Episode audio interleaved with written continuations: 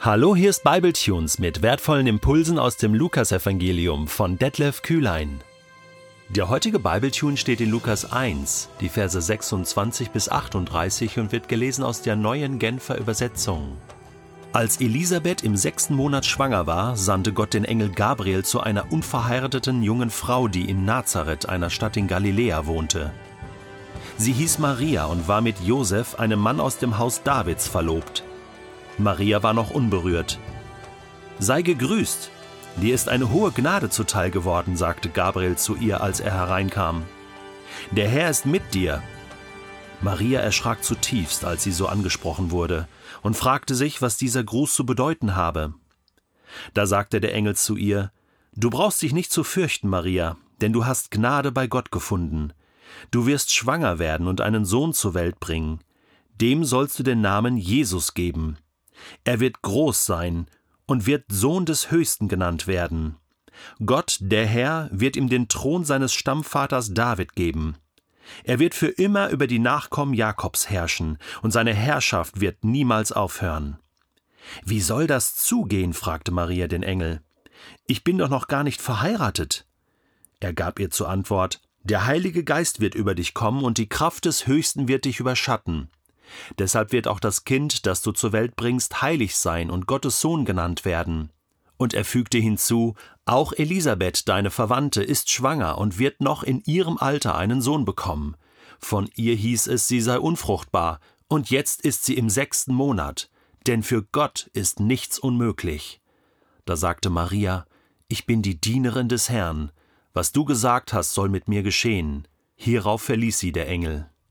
An alle Frauen, die zwischen 12 und 14 Jahre alt sind und noch nie Geschlechtsverkehr mit einem anderen Mann hatten, stell dir vor, heute kommt dich ein Engel besuchen und sagt dir, dass du schwanger werden wirst und den Retter der Welt gebären wirst.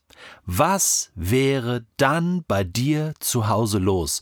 Was würden deine Eltern sagen, deine Geschwister, was würden deine Freunde sagen? Was wäre bei dir los. Alle Eltern, die Kinder bzw. Töchter haben im Alter von 12 bis 14 Jahren, wenn das passieren würde, was hier der Maria passiert, was wäre dann los?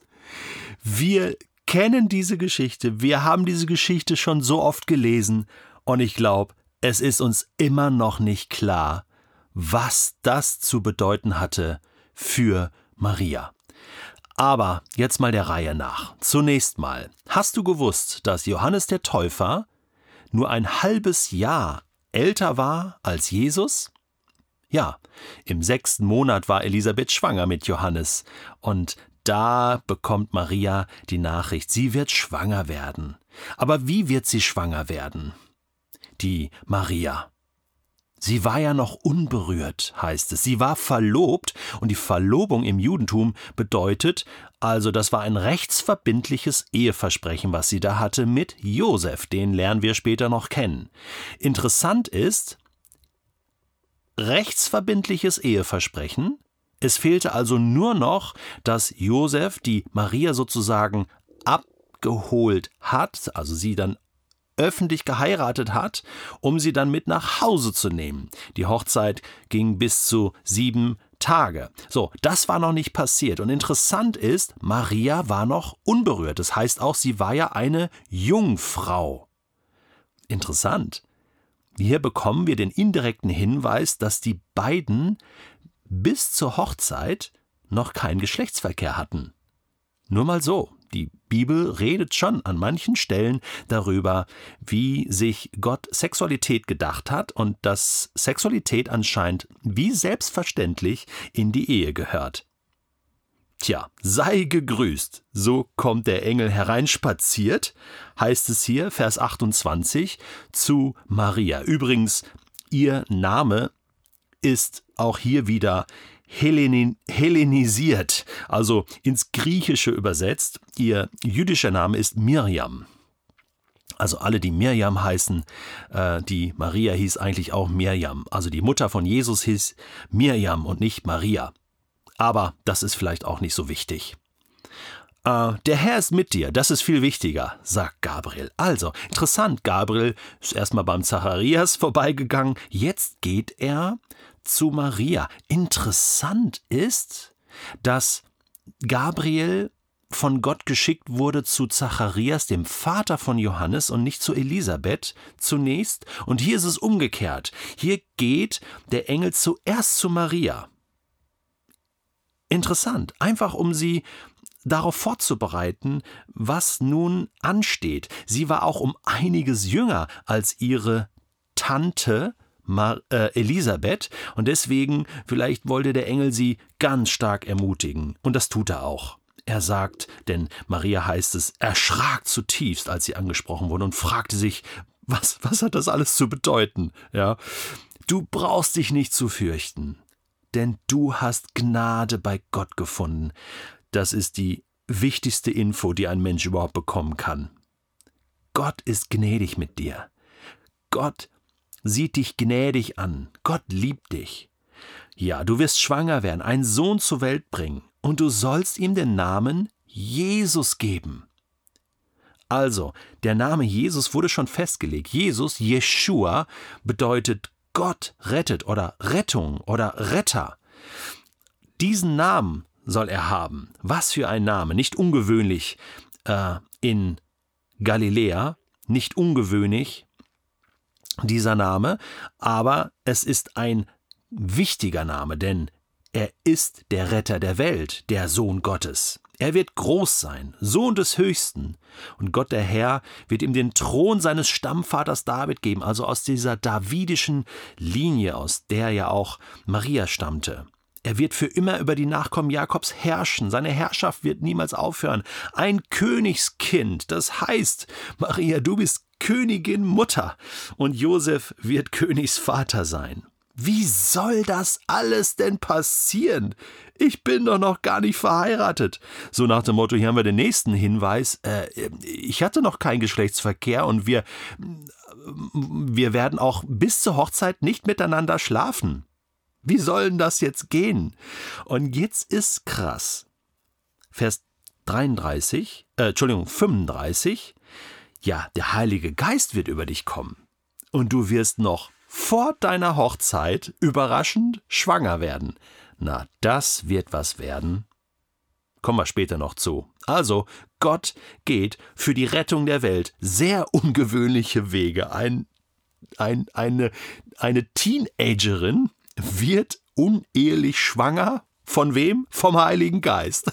Also man höre und man staune. Und das Kind, was du zur Welt bringst, wird heilig sein. Gott hat es auserwählt. Es wird Gottes Sohn genannt werden. Eine unglaubliche Geschichte. Und jetzt fügt er noch hinzu, auch Elisabeth, deine Verwandte, ist schwanger. So erfährt Maria von der Schwangerschaft von Elisabeth und wird sich dann bald aufmachen und sie besuchen gehen, um das zu feiern. Was ist da los? Ja, von Elisabeth hieß es ja auch, sie ist unfruchtbar. Aber für Gott ist nichts unmöglich. Und Maria, das sollst du glauben. Für Gott ist nichts unmöglich, auch in deinem Leben. Gott hat dich auserwählt, Gott ist dir gnädig. Und jetzt, die Reaktion von Maria, überhaupt die ganze Zeit schon sehr, sehr demü demütig, sagt sie hier, ich bin die Dienerin des Herrn. Ganz einfach. Ich bin die Dienerin des Herrn. Was du gesagt hast, soll mit mir geschehen. Was für ein Unterschied zu Zacharias, diesem Priester im Tempel, oder? Der hatte ganz anders reagiert. Wie soll das geschehen? Ja gut, das fragt Maria auch. Ich meine, ihre Situation war wirklich ganz anders. Aber bei Zacharias mischte sich dieser Unglaube hinein und bei Maria nichts von dem.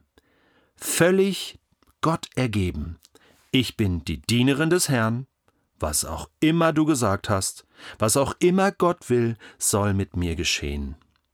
Und noch einmal an alle, die diesen heutigen Podcast hören, egal ob du Mann oder Frau bist, alt oder jung bist, egal was die Situation ist, ich wünsche dir und mir, dass wir diese Haltung von Maria bekommen, die sie hier an den Tag legt. Ich bin die Dienerin des Herrn, ich bin ein Diener des Herrn. Was auch immer du sagst, Gott, soll mit mir geschehen. Wow. Ich weiß nicht, ob mir das so einfach über die Lippen kommt. Ich muss vielleicht doch noch mal drüber nachdenken, ob ich das wirklich will. Denn das will ich nicht einfach so daher sagen. Was bedeutet das? Das bedeutet doch, dass Gott die, die unglaublichsten Dinge in meinem Leben tun kann und tun darf, wenn ich sage, ich bin dein Diener.